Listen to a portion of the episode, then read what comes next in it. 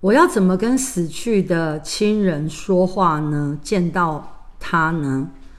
嗯，首先，现在你要先厘清为什么你要跟他说话，然后你为什么非有什么话非要见面说才可以？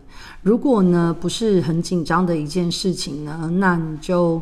等有机会再跟他对话就好了。例如清明节，如果你觉得现在这件事非说不可，而且要立刻马上解决的话，那就上香啊，总有牌位吧，可以对牌位上香啊。上完香，说完禀完之后，再拿铜板纸杯，你就可以得到立刻马上的答案了。这是一个最文明、最快速又不花钱的方式哦。谢谢大家，母娘慈悲，众生平等。